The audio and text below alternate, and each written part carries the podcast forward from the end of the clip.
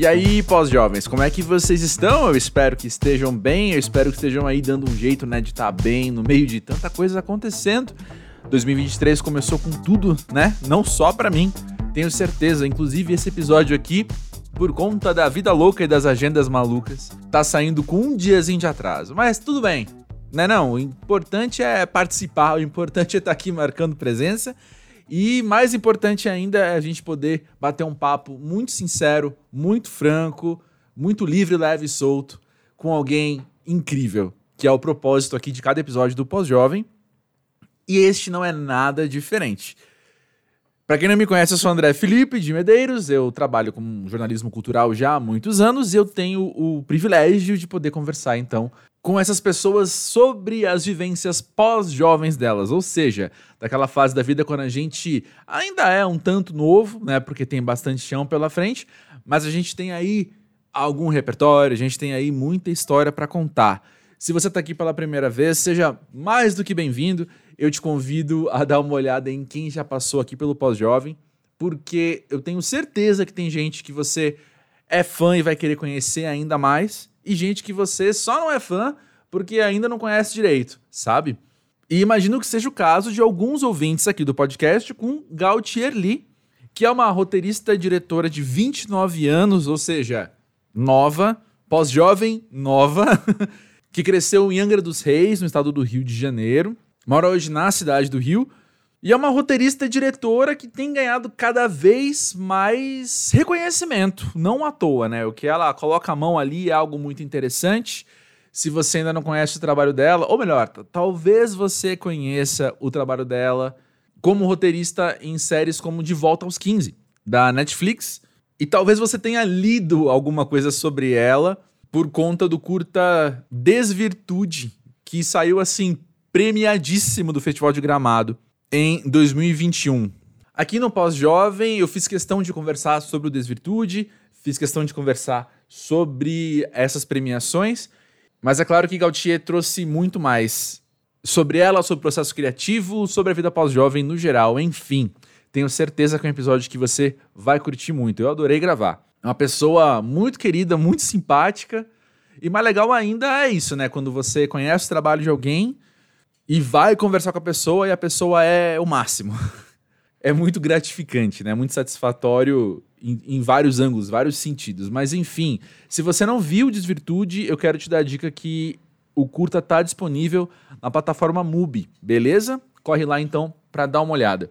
Te convido a seguir o Pós-Jovem na plataforma em que você escuta podcasts, porque toda semana, às vezes com atraso, mas nem sempre é raro, mas toda semana tem um episódio novo com alguém muito bacana aqui pra gente escutar. O Pós-Jovem tá também no Instagram e no Twitter como arroba pós-jovem. Bem fácil de encontrar e os links estão na descrição deste episódio. Beleza? Então fica aí com o papo com a Gautier e já já então eu volto.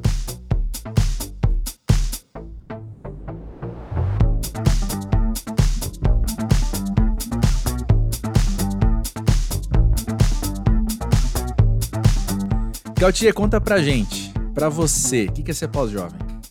Putz, então, cara, que, que pergunta boa. Eu, eu adorei o nome do podcast porque recentemente eu comecei a, a me declarar como adultinha. 29 assim, anos, sinto, entendi. Continua. É, eu, eu não sinto que eu sou, tipo, adulta, adulta, porque Assim, adultos têm, muitos adultos têm muitas responsabilidades que eu não tenho ainda, sabe? Tipo, filho. Uhum. Que é, pô, velho, você tem filho, assim, você meio que vira adulto, né? Uhum. meio que não importa a tua idade, você tem que ir para um lugar muito adulto para criar outro ser humano. E daí eu fico tipo, cara, é aquela coisa, eu, não, eu ainda não tenho 30, que também é uma coisa que, tipo, pô, você faz 30, tem todo aquele marco, as pessoas começam a te ver como adulto mesmo, né? Tipo, ah, agora você tem 30 anos, você já aprendeu o que tinha que aprender. Uhum. Só que eu, eu não tô lá ainda, eu tô chegando lá, mas eu não tô lá ainda. Uhum. E daí, tipo, eu também não tenho mais 25 anos, sabe? Que é Sim. tipo, ter coluna pra, pra ir pra balada, sabe? Não, eu não tô mais nisso. Eu prefiro muito mais tipo, fazer uma janta em casa, convidar os amigos, Perfeito. beber um vinho, Ó. do que virar a noite dançando, sabe? Uhum. Assim, viro a noite dançando, sei lá, de uma, duas vezes por ano. E Uhum. olhe lá, sabe? Então é Uhum. tipo, esse lugar que eu, que eu sinto que eu entrei a partir dos meus 26 anos até agora que eu tô com 29, para mim é muito isso, é adultinho, que é, tipo, é, é o é o pré-adulto ou o pós-jovem, né? É mim isso é aí, ó. isso. Essa, essa fase da vida que, que é terrível, é, é constrangedora, e a gente cria esse monte de, de expectativa na gente, tipo, pô, não, porque meus pais, com 27 anos, já tinham dois filhos. Eu, tipo, claro, pô, Uhum. a sociedade Uhum. era outra, mas a gente não, não pensa isso. E daí a gente ainda cresceu num governo Lula, num governo Dilma, e viramos adultos Uhum. no, nos governos Temer e Bolsonaro, sabe? Tipo, cara, nos prometeram muita coisa e não entregaram Uhum. nada. Não entregaram nada. Falaram que era só fazer faculdade que, tipo, teu futuro tá garantido. Se souber falar inglês, caraca, conquistou o mundo. E assim, é, é uma De repente, mentira. exato.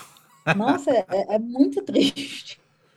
É, é assim, eu acho que ser pós-jovem para nossa geração, assim, eu acho que tem muito a ver com lidar com essa quebra de expectativa, que é um Uhum. eufemismo para a baita rasteira que a gente levou mesmo, assim, né?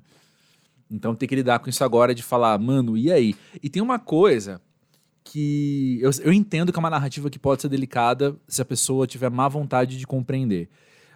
Mas tem aquela coisa assim de é algo que a pandemia nos deu, que é o entendimento de que tudo pode mudar mesmo, sabe? Nossa, a qualquer segundo. A qualquer segundo. Então eu acho que esse também é um outro marco da nossa geração que a gente vai carregar pra sempre agora, sabe? A gente entendeu isso, porque a gente É. teve essa rasteira que você falou, e eu concordo contigo, eu também vivi algo muito parecido, eu fiz faculdade ali, me formei em 2007, pensa, pensa. Me formei em 2007, eu tava, nossa, o mundo é nosso, o mundo é nosso. que, E nossa, de que delícia. repente, Formar em 2007. foi da hora, foi da hora. Foi breve, mas foi da hora. E aí, de repente, tem uma avalanche de coisa acontecendo que vai distanciando a gente cada vez mais, assim, a barragem abrindo, deixando tudo cada vez mais Uhum. distante do que a gente sonhou. E aí depois vem o entendimento de que o mundo, o mundo inteiro pode mudar de um segundo pro outro. Você tá vendo The Last of Us? Mudando de assunto, porém Cara, não. não, não tô vendo ainda. Me falaram, mui- muita gente me falou muito bem. Eu ia pegar para ver no, no final de semana, mas daí não, Uhum. não consegui. E eu tô tipo, cara, eu, tô sem tempo, eu preciso sentar para poder ver, porque já me avisaram que o primeiro episódio é quase duas horas. É É, uma um, hora um e filminho, tanto. assim, exato, É, exato. e daí é tipo, pô, não é uma série de 30 minutos que eu posso assistir ali no, no almoço, Almoçando, sabe? é, Eu, tipo, pô, não, é, é é prática, é assim, é é um longa-metragem, né? É exato. um, é um longa-metragem que daí eu tenho que separar um tempo, sentar, tá com disposição, sabe? Tá com a, com a minha atenção focada naquilo, porque todo mundo tá falando que é bom, sabe? Eu, eu quero Sim, vale apreciar a o negócio, sabe? Não, Não é pra, pra Exato. assistir lavando louça. Perfeito. Mas eu É. perguntei dessa série justamente porque eu vejo que eles tiveram uma sagacidade muito legal, assim. Eu joguei o, o jogo também, né? E é claro que é aquele videogame que você vai indo e, e vai, e pula, e mata, e atira, e faz. E aí faz. Uhum.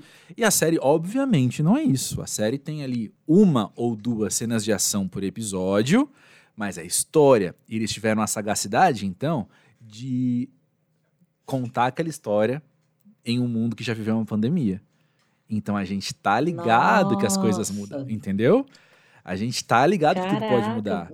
E- não, velho, agora eu gente- vou ter que jogar o bagulho e assistir o negócio. Caraca, você tá me dando um problema, André. Eu nem tenho videogame. Tem que comprar o Mas- negócio. Ou, amigos, aí, aí na casa dos amigos. Ah, E pronto. amigos, É esqueci pra isso que a gente tem amigo. É. Não, mas olha só, eu, sabe que isso é uma ansiedade que eu tenho às vezes? Às vezes eu percebo que eu saio com os meus amigos assim, e depois que eu chego em casa, eu começo a mandar um monte de link. Ó, oh, esse aqui é o filme que eu te falei, esse é o jogo que eu te contei, essa é a música que eu comentei. Eu falo, cara, eu causo muita ansiedade nas pessoas, né? Eu causo muito isso do tipo, você precisa ver, você precisa ver, você precisa ver. Peço perdão publicamente a todos os amigos. Mas enfim, já que estamos falando de audiovisual, é óbvio que eu queria ouvir de você também como que é ser pós-jovem no setor audiovisual, seja fazendo TV, você trabalha com streaming também, né? Então, é algo é, é a TV contemporânea, né? É. E também cinema. Enfim, Abertão. Não é uma entrevista, mas Abertão. Conta aí como é que tá sendo para você trabalhar é, é, é, muito estressante. A real é essa. Tenho assim, é muito estressante porque, cara, é, também é muito divertido, não vou mentir. Mas o, o é mais estressante do que divertido. É tipo, é, é uma, é, uma, é uma divisão desigual, eu, eu não vou mentir. É tipo, ah, 55% estressante e 45% uhum. divertido. Então, tipo, não é assim, uma diferença tão grande, mas, pô, uma diferença de 10%. É bastante considerável. Dá é, pra... é assim. Eleições se ganham assim. então, é. é. isso, sabe? Mas é também muito divertido. É, é estressante porque, assim, ser roteirista é ser autônomo. Então, uhum. a grande maioria, exceto acho que a galera que, que tá na Globo, não tem carteira assinada, não tem benefícios, não tem plano de saúde, não tem direito a nada. Então, assim, é, isso é estressante. É muito Total. estressante, sabe? Total. Ser CPJ é uma parada que, que é estressante demais, uhum. só que isso uhum. também é uma coisa que, que não se resolve ah, da noite para o dia, sabe? É necessário uhum. um movimento muito grande, muito político, para chegar no, nos streamings, nas produtoras dizer, gente, cara, a gente não pode ser pago por entrega, a gente tem que receber mensalmente, sabe? É tipo, uhum. porque você tem que fazer toda uma organização financeira, quando se é pós-jovem, você, você entende a importância disso, sabe? Você Nossa, isso foi tipo, tema da minha terapia ontem, sabia? É, cara, você entende que, velho, se eu não comprar um cachorro quente hoje, eu fico um pouquinho mais perto de fazer a viagem que eu quero, ou de fazer uhum. o curso que eu tô afim, sabe? Então, uhum. é, tipo, uhum. a gente, infelizmente, tem essa consciência financeira que eu acho que é bom, mas ao mesmo tempo é, é muito doloroso. E uhum. isso, isso pesa muito, sabe? Ser uma pessoa de vinte e tantos anos que está trabalhando nesse mercado, que não vem de uma família rica, cara, assim, é, é muito complexo, porque surgem muitas propostas sem vergonha, sabe? Muitas Nossa. propostas, assim, que é. Olha, eu, eu fico impressionada às vezes com, com a cara de pau da, das pessoas, sabe? De Nossa. coisas assim, já, já, uhum. já ouvi relatos de assistentes de roteiro que fecharam contratos com cachê total de 12, 15 mil reais para trabalhar seis meses. Caraca. É tipo. Gente. É. E daí, quando você olha o currículo dessas pessoas, são pessoas que têm uma formação superior, que sabem falar um segundo idioma, que já foram uhum. premiadas, sabe, dentro de alguma coisa da, da área. Então, tipo, uhum. não são uhum. pessoas sabe, que estão vindo do zero. Não é um estudante de, de primeiro semestre, sabe? É um profissional ali que, por mais que, que não tenha muita experiência, é um profissional que não é nem iniciante, ele está estreando dentro do mercado. Isso é uhum. é diferente. Porque, para uhum. mim, o uhum. iniciante é a pessoa que vai lá, passou no vestibular, passou no, no SISU, no ProUni, vai fazer faculdade de cinema. Ou a pessoa que pegou o celular, com, tipo, Cara, e começou a gravar os amigos e postar no YouTube. Cara, isso para mim é o iniciante, é o primeiro passo que você toma em relação a isso. Mas, assim, é, é completamente injusto a gente dizer que um profissional formado, que fala mais de uma língua, que às vezes já fez curso fora, sabe? Que às vezes tem até mestrado, que às vezes tem, tipo, 10 anos de experiência na TV aberta, em, em canais menores. Uhum.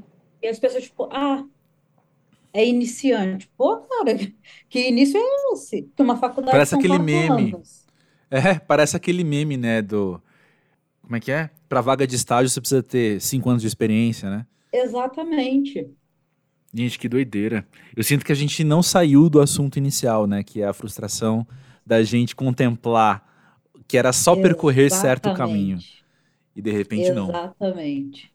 É, e é, tipo, essa é a parte muito estressante da coisa toda, de Uhum, ter que lidar com ah, condições financeiras que, que não são legais, porque muitas vezes, olhando de fora, a gente vê números muito grandes de cachê, tipo, ai, seu cachê vai ser de cinquenta mil reais. Você pensa, caraca, cinquenta mil reais.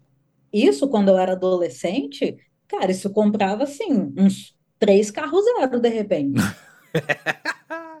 É verdade. É Tá me verdade. entendendo? Tipo, Uhum, velho. E daí, quando você vai ver, é cinquenta mil reais para um projeto de oito meses, mas que, na verdade, acaba virando dez, uhum, ve- dez meses. Você não recebe uhum, mensalmente, você recebe de acordo com a entrega, daí demoram a te dar feedback, daí demora a ser aprovado, demora a oficializar a entrega. Quando você vê, passou dois meses, você não ganhou um centavo. Mas no fim uhum. das contas, você vai ganhar cinquenta mil reais. Mas assim, a que custo, né? Exatamente. Sabe uma coisa que eu tenho aprendido e que me adiciona uma camada de frustração nessa história? Ah, é um erro meu deixar isso me afetar, mas me afeta assim. Tem um freela que eu faço, um freela fixo que eu tenho, que é para fora do Brasil, né? Então eu trabalho com pessoas norte-estadunidenses nesse caso. E é muito interessante conversar com eles quando de orçar alguma coisa e tal, porque, cara, Estados Unidos, hein, que é um primeiro mundo classe econômica, assim, sabe? É um primeiro mundo que Uhum, não é tão primeiro mundo assim. É primeiro mundo só em comparação a nós aqui, né? Porque em sim, comparação ao restante do primeiro mundo não é. Mas enfim. E tem uma questão da remuneração que vem de uma mentalidade de que você paga a pessoa e não o trabalho, sabe? é, Então, eu fico, às vezes, eu- eles me pedem pra fazer alguma coisa que eu faço muito rapidamente, ou que, sabe, uma coisa assim que eu falo, cara, isso aqui, não, isso aqui eu faço aqui dormindo, isso aqui eu faço rapidinho. Eles falam, não, não, não, não, mas qual que é o teu preço? Quanto que você cobra, sabe? Vem de outro uhum, lugar, vem de outro, não é do, de uma entrega e não, a negociação não precisa quebrar a tua perna, até porque pra eles vão ser poucos dólares, porque eu sou terceiro mundo mesmo, e aí e qualquer coisa já é um dinheirão pra mim. Então, é muito tranquilo, mas é muito isso. A conversa parte desse lugar. Qual que é o seu preço? Quanto que você cobra? E nos meus outros trabalhos que eu faço, que são todos dentro do Brasil, quando me pedem um orçamento a mais, ou me pedem alguma coisa, eu suo frio, porque eu preciso passar, eu preciso vencer o meu constrangimento de de uma, gente, como é que eu falo isso? é uma, um impulso, é um impulso que eu tenho de quando eu vou te responder, Gautier, eu vou ter que justificar o meu valor. Eu vou ter que lutar por um valor justo. Vem de um impulso. Às vezes a, a dinâmica nem vai ser essa, às vezes eles estão abertos a conversar e tal, mas eu chego ali suando para falar é o seguinte, e aí uma planilha na minha frente, sabe, para no PowerPoint assim para falar, ó, tal coisa, então, portanto, o preço é esse. Ai, tudo isso para dizer, frustra muito ouvir uma história dessas, sabe? Frustra muito pensar que é, profissionais não são pagos para exercer suas profissões, sabe? Que os profissionais são essa ideia de mão de obra similar a uma máquina. A máquina eu tenho a máquina e a máquina vai fazer o que eu quiser, acabou, né? Eu já comprei ou aluguei a máquina. sim, E é isso, né? Com o profissional é a mesma coisa, assim. Eu aluguei o meu profissional e eu vou pagar para ele fazer isso aqui, acabou, ponto. Ah, eu falei meio embolado, mas exatamente. fez sentido, né? Fez to... Infelizmente, fez total sentido. Eu preferiria se não tivesse feito sentido. Exato, exato. Fosse uma anom- a- a anomalia, né? Tipo, não, ninguém se relacionou com essa, ninguém entendeu essa história. Ah, mas a gente entende. Quando eu tenho uma, uma proposta semântica pra falar pra você. Quando Por você fala favor. que é 45% estressante, 55% divertido. Beleza, compreendemos. Não, eu, ao contrário, mais... 55% Eita, preula, eu juro que eu entendi. Eu juro que eu entendi, chama TDAH. Mas é o seguinte, o... vamos definir melhor o que é divertido? Cara, então, a, a parte divertida é muito divertida, sabe? Porque é tipo, velho, assim, por mais que ser roteirista não seja assim, esse mar de rosas, que às vezes é fácil de. Quando você está de fora, é fácil de achar que é um mar de rosas e não é. Sim, sim. Ao mesmo tempo, assim, também, também não é o colo do capeta, sabe? É quase. Uhum. É tão quente quanto. Mas, pelo menos tem uma vista bonita de vez em quando. Então, é tipo, cara, é muito divertido, porque eu, eu gosto de escrever. Então, eu me divirto uhum. escrevendo. Eu me divirto ali, tipo, cara, abrindo o roteiro, pensando. Eu também tenho escrito muita comédia e muito infanto-juvenil, então também uhum. são coisas que são mais leves e que também são mais fáceis de, de serem divertidas, né? Não que outros gêneros não sejam, mas tem uns que, que exigem um lugar mais dramático da oh, gente, né? Esse é e propositalmente de... divertido. Por que não começar é... a diversão contigo, né? Exatamente. E daí, tipo, cara, para mim, escrever é muito divertido. Eu adoro abrir roteiro, apesar de que abrir roteiro é, é um pouco sofrido, mas para mim eu, eu, sofro um pouco para engatar, mas depois que eu engato, ok, eu, eu chego no, no divertido. Porque também é, não é literatura, né? É um, é um documento técnico que serve a um propósito tal, então tem, tem essa parte técnica que depois de um certo tempo de experiência, fica meio automático para você, sabe? Mas uhum. no começo eu também sofria muito com isso, sabe? Que não é assim, não é, também não é um, o tipo de literatura que é amplamente divulgado. Então não é tipo, ah, eu vou na banca de jornal e vai ter ali, tipo, ah, o, o a revistinha com roteiro do Parasita. Não vai, uhum. sabe? Não vai ter. Eu vou, com sorte, achar um PDF na internet e com uhum. mais sorte ainda, talvez, porque foi um grande sucesso, eu acho ele em português. Então, tipo, tem isso ainda. Então, é, tem essa parte técnica que é, é um pouco chata no começo para quem está começando a escrever, porque tem umas regrinhas de formatação que, tipo, uhum. ah, são, são chatas, assim, no começo é, uhum. é, é muito chato, porque, assim, ninguém quer escrever um roteiro para nossa, porque daí eu vou abrir o Final Draft e eu vou pegar aquele documento. Não, sabe? Ninguém quer ser roteirista para isso. A gente quer ser roteirista para escrever explosão, ponto de virada, incidente excitante, isso, choro, isso. lágrimas, traições, irmãos gêmeos, apunhaladas pelas costas, tudo isso, sabe? É isso que a gente quer fazer. E daí, cara, para mim, quando eu me deparei com essa chatice de formatação, eu fiquei tipo, ah, não, velho. Não é possível, não é possível, porque me tirava do, do lugar criativo. Mas conforme eu fui uhum. praticando, esse essa coisa também ficou meio meio automática, sabe? O, o dedo acostumou com o teclado, Final Draft é, é meu melhor amigo, fazer o quê, né? A gente só tem um ao outro e, e era isso. Mas também, a, além disso, da... continuei falando da parte chata do bagulho, vai. Mas eu, a eu gente não aguenta mais, a gente tá aqui, olha, num ponto de explosão mesmo, de falar. Ah. Hoje eu tô, eu tô virada pra, pra reclamação. Mas, tipo, a Vamos, parte divertida bora. é isso, sabe? É quando a gente consegue escrever as explosões, as traições, os choros, sabe? Quando a gente entra nesse lugar e a gente consegue escrever essas coisas, é muito bom. E é melhor ainda quando é uma coisa que, tipo, que você sabe que vai ser gravado e que vai ser exibido. Pô. Porque também quando a gente está começando, cara, assim, ó, te digo que 80% dos roteiros que eu escrevi, tanto os meus pessoais quanto em sala de roteiro, não vão ser gravados. Uhum. Assim, ó, 80%. 80%. Eu entrei na minha primeira sala de roteiro em março de 2020 a última sala de roteiro que eu participei terminou em julho de 2022, que foi a do De Volta aos 15, e o De Volta aos 15 é o primeiro produto que eu escrevi que vai estrear. Uhum. Então, tipo, eu fiz várias salas de março de 2020 até julho de 2022, e ainda assim a última que eu fiz é a primeira que vai chegar nas telas. Sim. Vamos fazer um parênteses rapidinho para quem não está familiarizado com o termo, quando você diz sala de roteiro, está dizendo esses projetos que chamam X roteiristas para trabalhar em uma certa peça, uma certa obra. Isso, certo? exatamente. Juntos. Beleza. Só para não deixar Sim, nenhuma a... dúvida. É, a sala de roteiro do De Volta aos 15 é o grupo de roteiristas que desenvolveu a, a temporada. Isso, é, é isso. isso. Inclusive, um grande beijo para nossa amiga Alice Marconi, que já participou, participou aqui do Pós-Jovem. Maravilhoso. Mas voltando então. Agora, acho que a Alice responder o beijo, né? Mas ela respondeu lá no coração. Mas olha só. Tenho certeza que sim.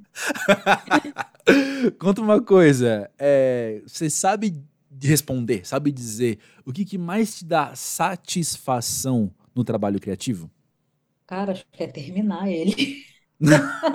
Excelente. Meu, quando, Excelente. Quando é muito bom. É sério, velho. Eu acho que é Assim, tem, óbvio, tem, tem momentos muito bons durante todo o processo, e assim, eu até falei numa, ah, numa masterclass que eu dei na, na semana passada, que o processo criativo, para mim, eu estou conseguindo até, muito graças à terapia, tornar ele menos doloroso, porque quando, quando eu tinha menos experiência, era muito mais difícil, sabe? O, uhum. o ato de sentar, de abrir o Final Draft em branco, de ter aquela página ali me encarando de volta, sabe? Era, uhum. era doído. E daí e também muita cobrança, síndrome do impostor, várias, várias questões uhum. psicológicas mesmo, né? Que contribuíam para tudo isso. E daí a terapia, a terapia ajudou muito nesse sentido, mas também ter, ter amigos que também são roteiristas e que também estão passando por essas questões, também foi tipo ter, ter essa rede de suporte foi foi sensacional também. E daí eu consegui chegar num, num processo criativo que assim, ainda, eu sei que ele pode ser mais saudável, tem, tem muito espaço ainda para melhorar, mas ao mesmo tempo ele é muito mais saudável do que o processo de três, quatro anos atrás, que uhum. era, era realmente adoecedor e, e contra, contraproducente, sabe? Hoje uhum. eu consigo me dar tempo de, ah, de pensar, de procrastinar, de ouvir um álbum antes de, de escrever, de assistir um episódio que eu acho que vai ser referência, sabe? Uhum. Sem eu ter que ficar tensa ali na frente do computador. Uhum. Mas eu me perdi de qual era a pergunta. Você respondeu tanto? Você respondeu tanto? Não, entendi super. Você, eu, entendo isso assim, do, da satisfação, da conclusão, e eu entendo também o caminho árduo que é chegar até lá. Começar para você é fácil? Nossa, é horrível. É a pior parte.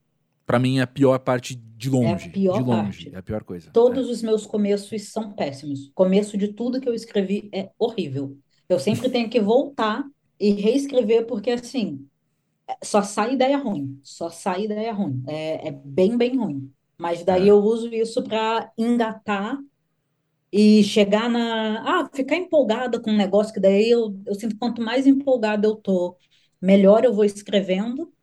E daí, quando eu chego no final, eu, tipo, eu já sei que o começo tá ruim, que eu vou ter que, que reescrever. Mas daí eu volto, Sim. releio, entendo por que, que esse começo tá tão ruim, Perfeito. e vou lá e conserto o que precisa ser consertado, sabe? E Sim. não necessariamente vai, vai de uma forma linear. Às vezes eu chego, sei lá, já escrevi 30% do negócio, eu, opa, já tenho que mudar o começo, porque senão eu vou me embananar uhum. mais para frente. Então é, é uma coisa ah, é meio doído, mas para mim é sempre a pior parte, começar. Sei. É, eu já falei isso aqui no pós-jovem também, que eu tenho esse problema para começar, assim, acho que eu tenho o, aquela ansiedade da folha em branco, eu tenho muito isso, assim, da tela em branco, né? E aí aconteceu isso ontem, de eu tinha um, um texto para entregar ontem, o prazo era ontem, e ontem não estava pronto. E aí ontem, eh, não estava pronto assim, não tinha começado, né?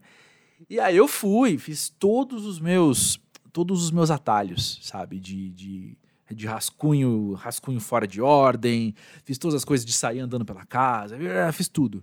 E não rolou. Aí eu mandei a mensagem, foi pra Natália Souza, beijo, Nath. Mandei um beijo pra Natália, falando, nossa, Nath, hoje eu tô só assim, olhando pro prazo e deixando o prazo me consumir, nem nada, né?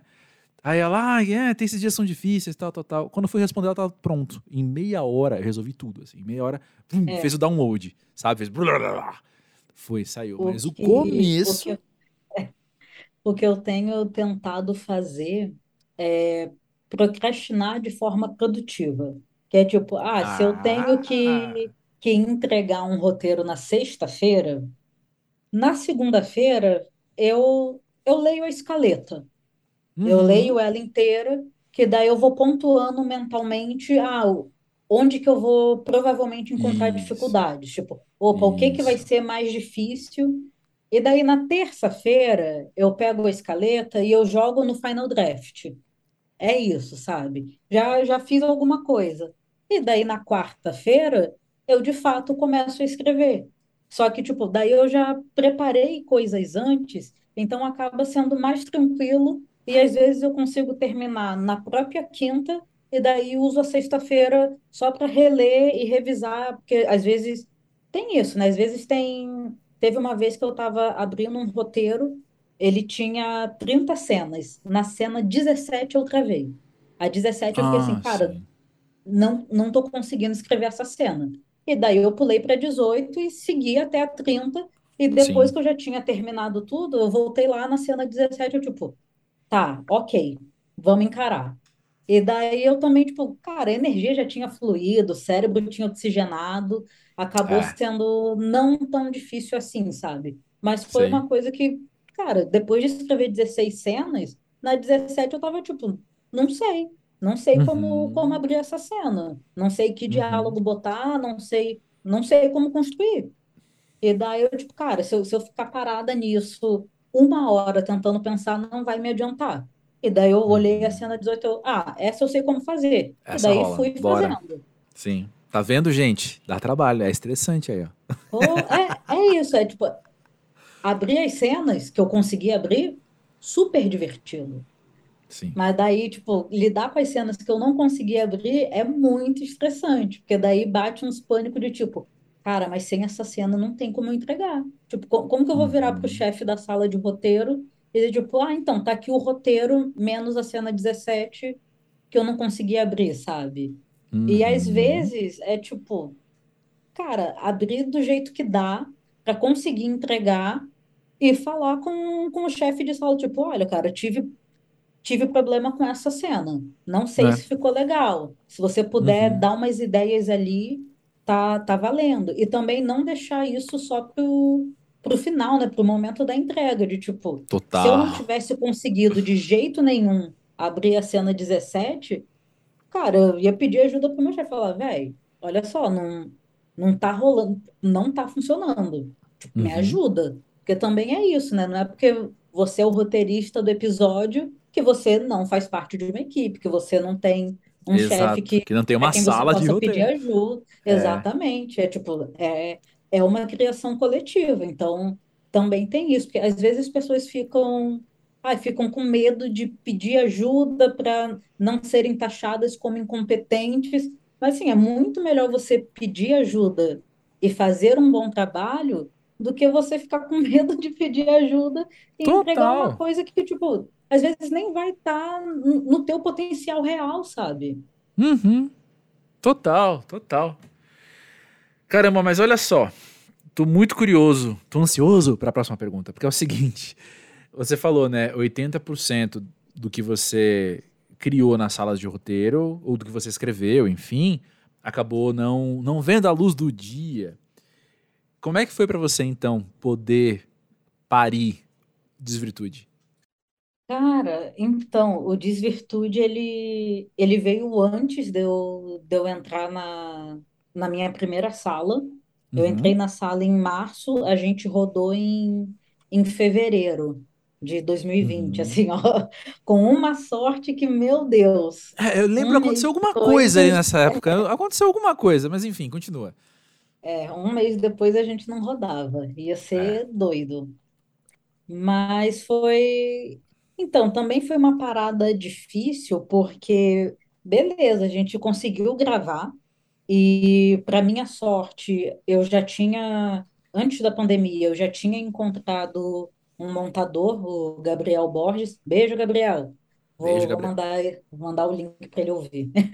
Boa. Mas daí o, o Gabriel estava em Curitiba, eu estava em Porto Alegre, então eu já sabia que o processo de montagem ia ser à distância e eu já Uhum. estava ok com, com isso, sabe? Eu, era Uhum. uma parada que, que eu não fazia questão, até porque, assim, o Desvirtude foi feito de forma totalmente independente, então o Gabriel estava me fazendo um favor montando montando o filme.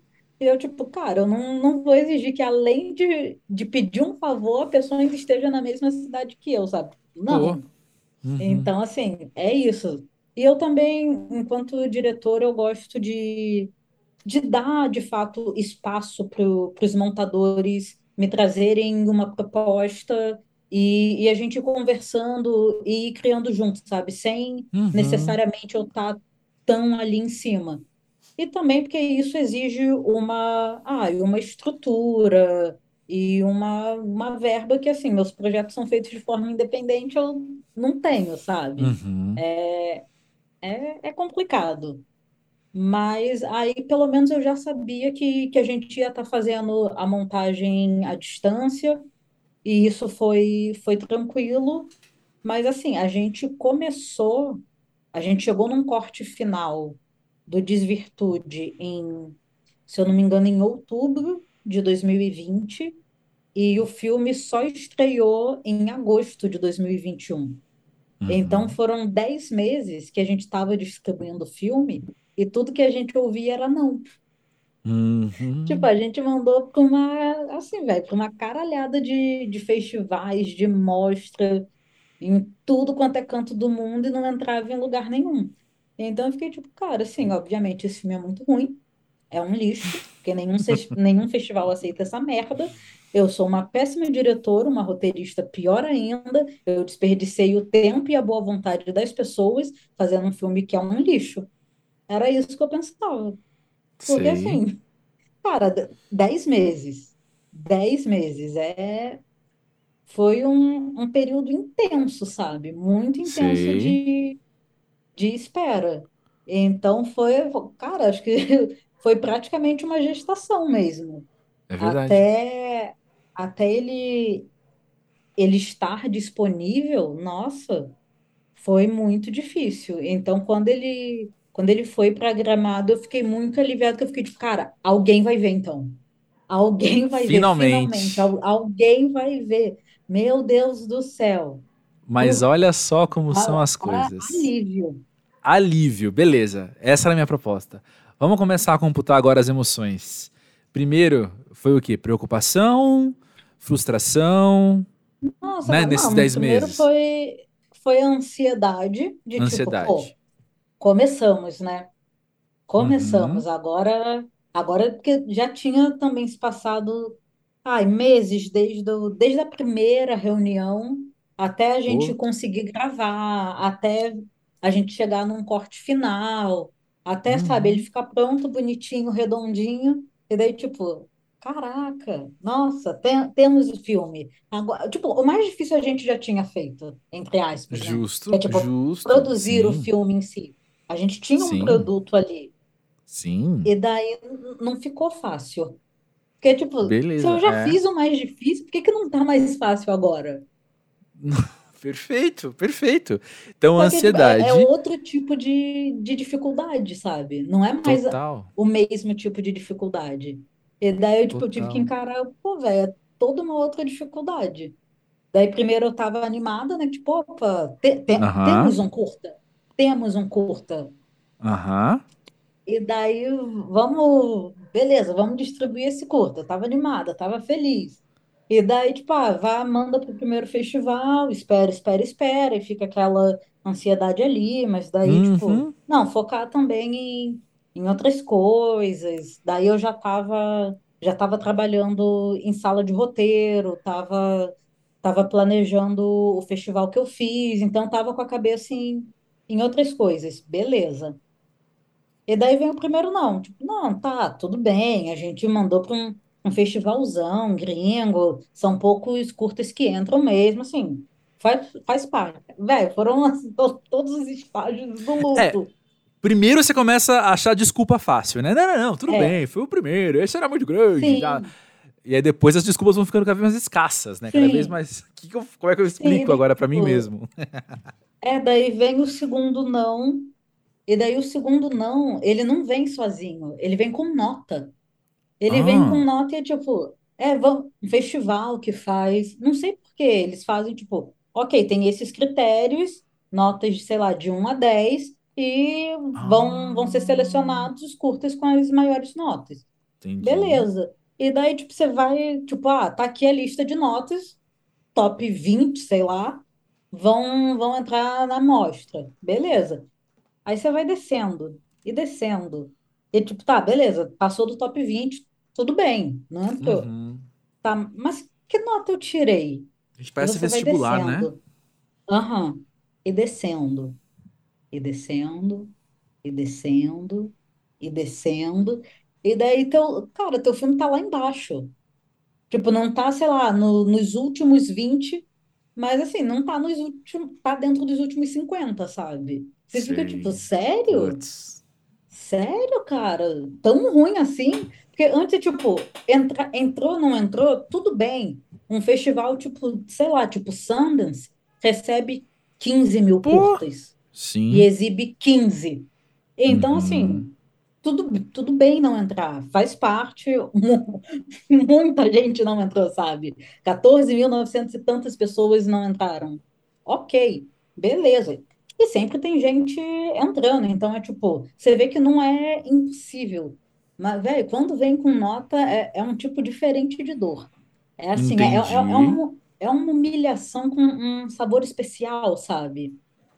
É uma avaliação muito tipo, específica, uma avaliaçãozinha. É... Ela, tem, ela tem grau, o grau da frustração Sim, tá ali, né? Até porque também é público. Então não é tipo, ah, eu, eu, eu loguei no sistema e eu vi a minha nota e a minha colocação. Não, é tipo, tá é lá é vestibular. uma lista pública.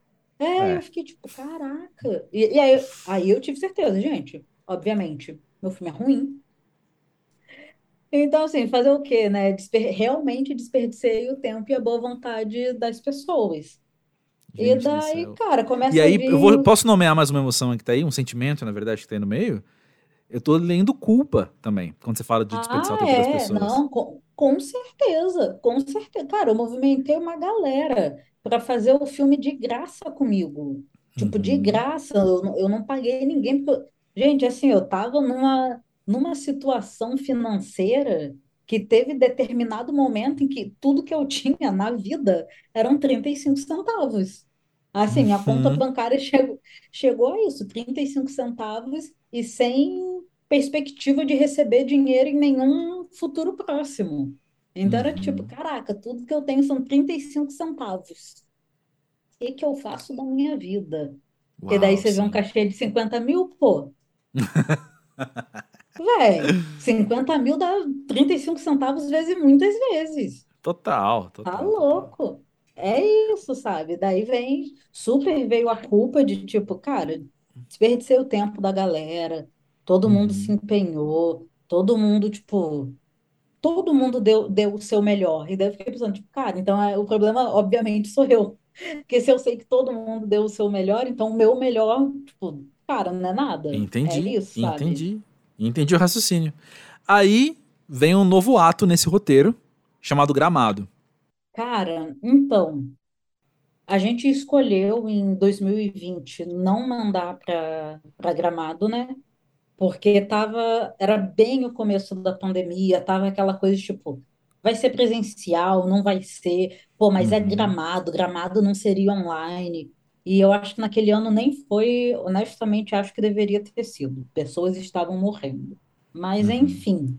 E daí a gente estava nessa questão e o filme não não estava pronto ainda. Ia ser uma coisa tipo, ah, gente, vamos tentar dar uma corridinha, dar uma, fazer uma mini correção de cor, uma mini mixagem só para mandar. E daí juntando essa pressa que a gente teria que fazer as coisas, com o fato de que o, o festival e era uma decisão que para mim era muito política, decidiu uhum, na época das inscrições se manter presencial, eu fiquei tipo, uhum. ah, cara, assim, no melhor dos cenários, o que vai acontecer é o filme vai entrar e eu não vou poder assistir porque eu não vou lá presencialmente. Uhum. Então ele, tipo, cara, então, Não valeu. sabe? É, tipo, poxa, não, não é o, o que eu concordo politicamente, e mesmo no melhor dos cenários, ainda assim eu, não seria o melhor dos cenários, sabe? Porque a pandemia Uhum. trouxe isso também. E daí eu, tipo, gente, não, vamos, vamos esperar. Tem Gramado todo ano. Ano que vem a gente manda. E Uhum. daí a gente. Isso foi. As inscrições acho que foram em maio, maio de, de 2020. E a gente, de fato, finalizou mesmo, acho que em outubro de 2020. Então a gente ainda Uhum. ficou. Enfim, a gente ainda demorou mais cinco meses para, de fato, finalizar o, o curta, sabe? Então foi, Aham. obviamente, foi um tempo que foi, foi muito benéfico para a gente, porque eu, eu também sei que se a gente tivesse mandado para Gramado, por mais que a gente ah, continuasse a mexer no corte e nas coisas, eu acho que não haveria um esforço tão grande para deixar o melhor possível, porque a gente já teria uma versão semi-pronta, sabe? E Nossa, isso é também verdade. Sim. era, era uma coisa que que me preocupava, porque eu sabia que, tipo, gente, eu, eu mobilizei essas pessoas de graça uma vez, eu não quero fazer isso de novo, sabe? Eu quero que, que da próxima vez que eu vá fazer um curta, que eu consiga remunerar as pessoas, sabe? Então, tipo, já que eu tenho essa uma chance, vamos tentar fazer tudo direitinho, da melhor forma possível, sem pressa, porque assim, cara, a gente não tem grana, não tem motivo para ninguém ter pressa, para o montador ter que virar à noite fazendo coisa que a gente cismou de, de mandar naquele ano, sabe?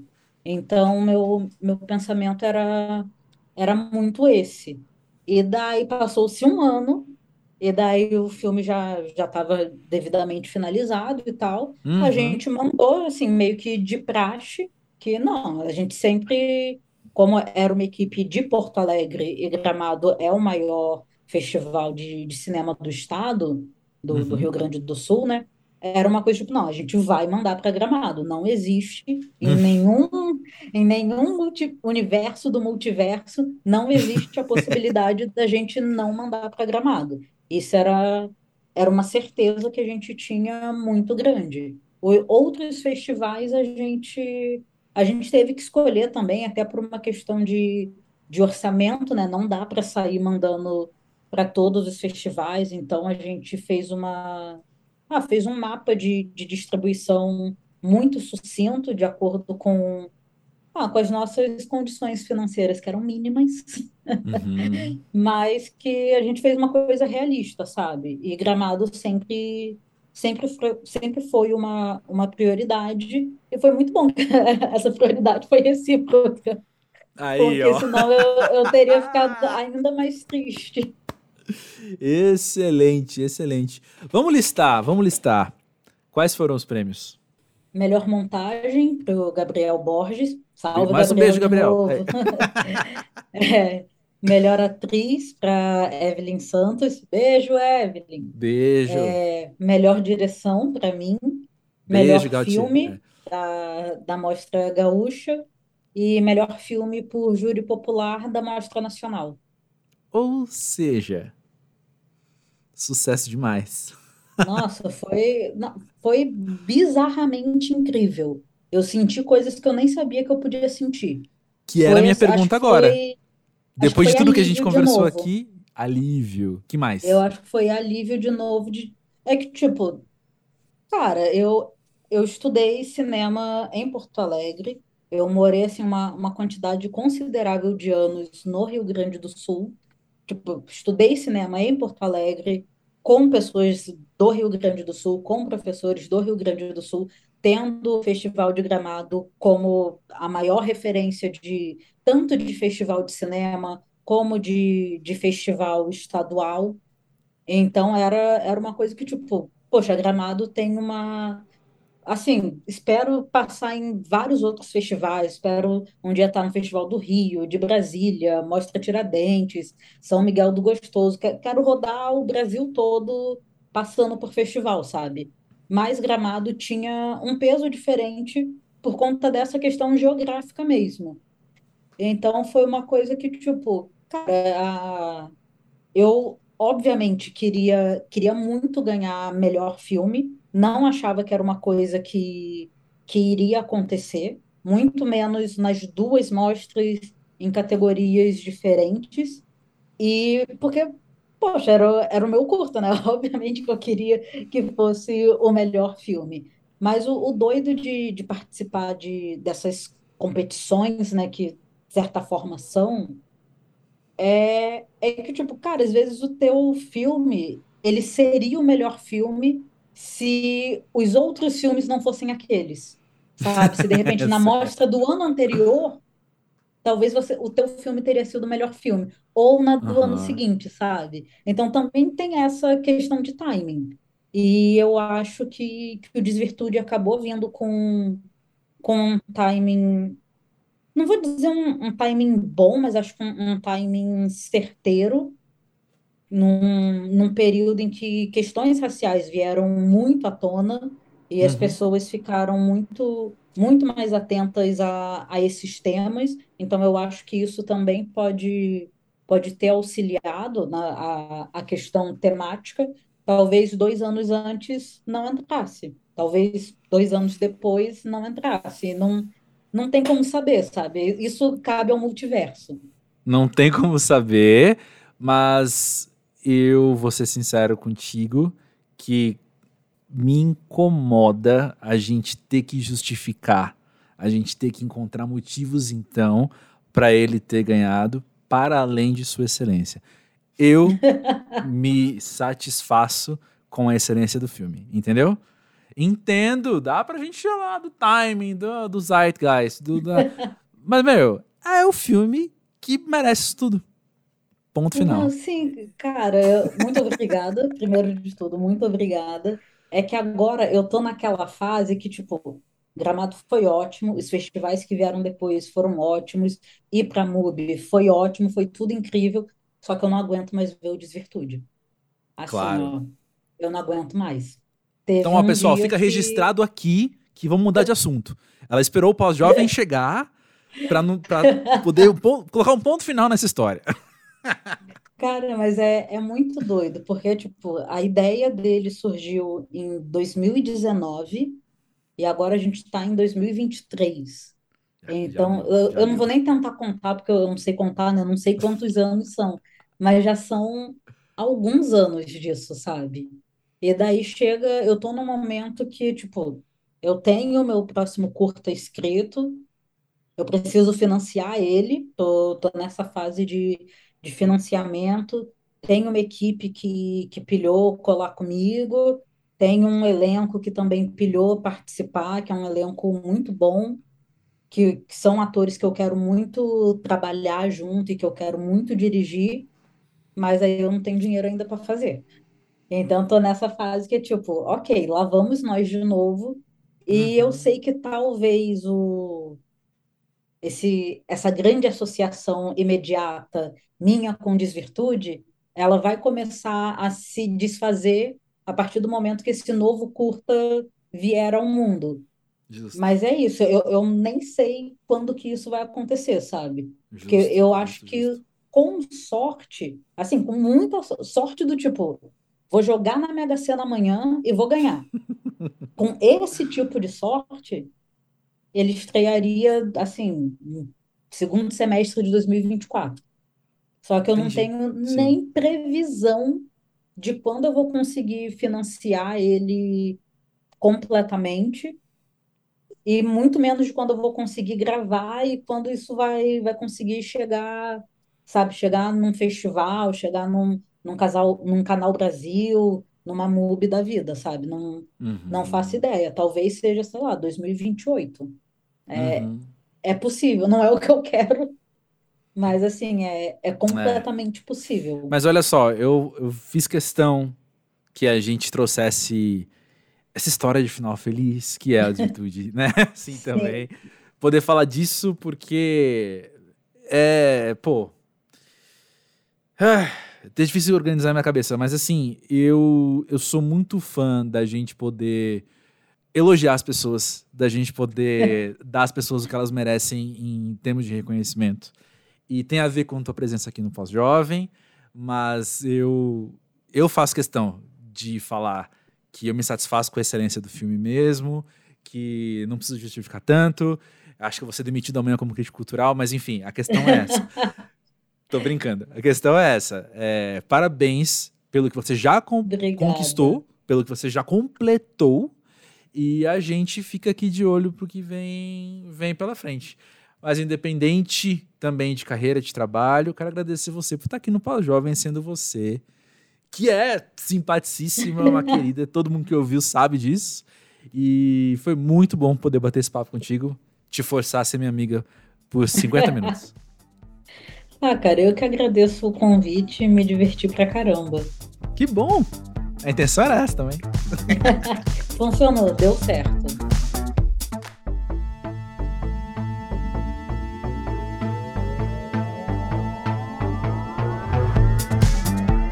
Ó, eu vou admitir para vocês aqui, minha cabeça viaja, né? Eu sou bem viajante.